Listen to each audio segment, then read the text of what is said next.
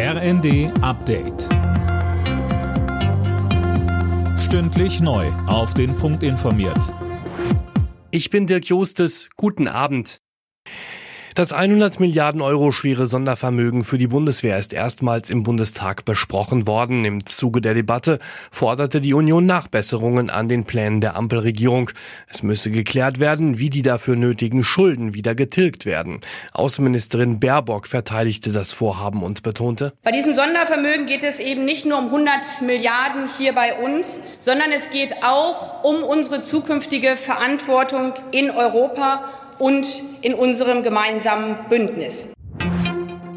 Mit Blick auf die steigenden Energiepreise hat die Bundesregierung ein Entlastungspaket für die Bürger auf den Weg gebracht. Geplant sind unter anderem Steuersenkungen auf Benzin und Diesel sowie ein 9-Euro-Monatsticket für den ÖPNV.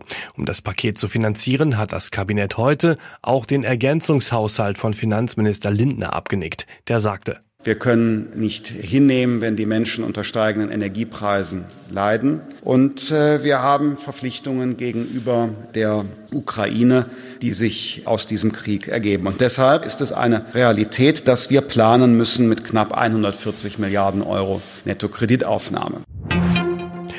Deutschland plant offenbar einen weiteren Ringtausch, um die Ukraine mit Waffen zu beliefern. Nach Slowenien hat jetzt auch Tschechien so ein Angebot bekommen, berichtet die Zeitung Welt.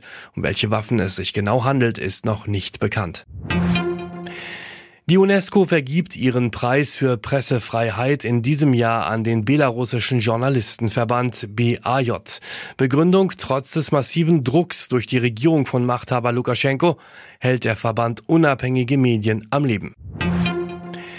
Der FC Liverpool hat das zweite Halbfinal-Hinspiel in der Fußball Champions League gewonnen. Das Team vom deutschen Trainer Jürgen Klopp gewann zu Hause gegen Bayern-Bezwinger Villarreal aus Spanien mit 2 zu 0. Die Engländer haben damit eine gute Ausgangsposition für das Rückspiel nächste Woche. Alle Nachrichten auf rnd.de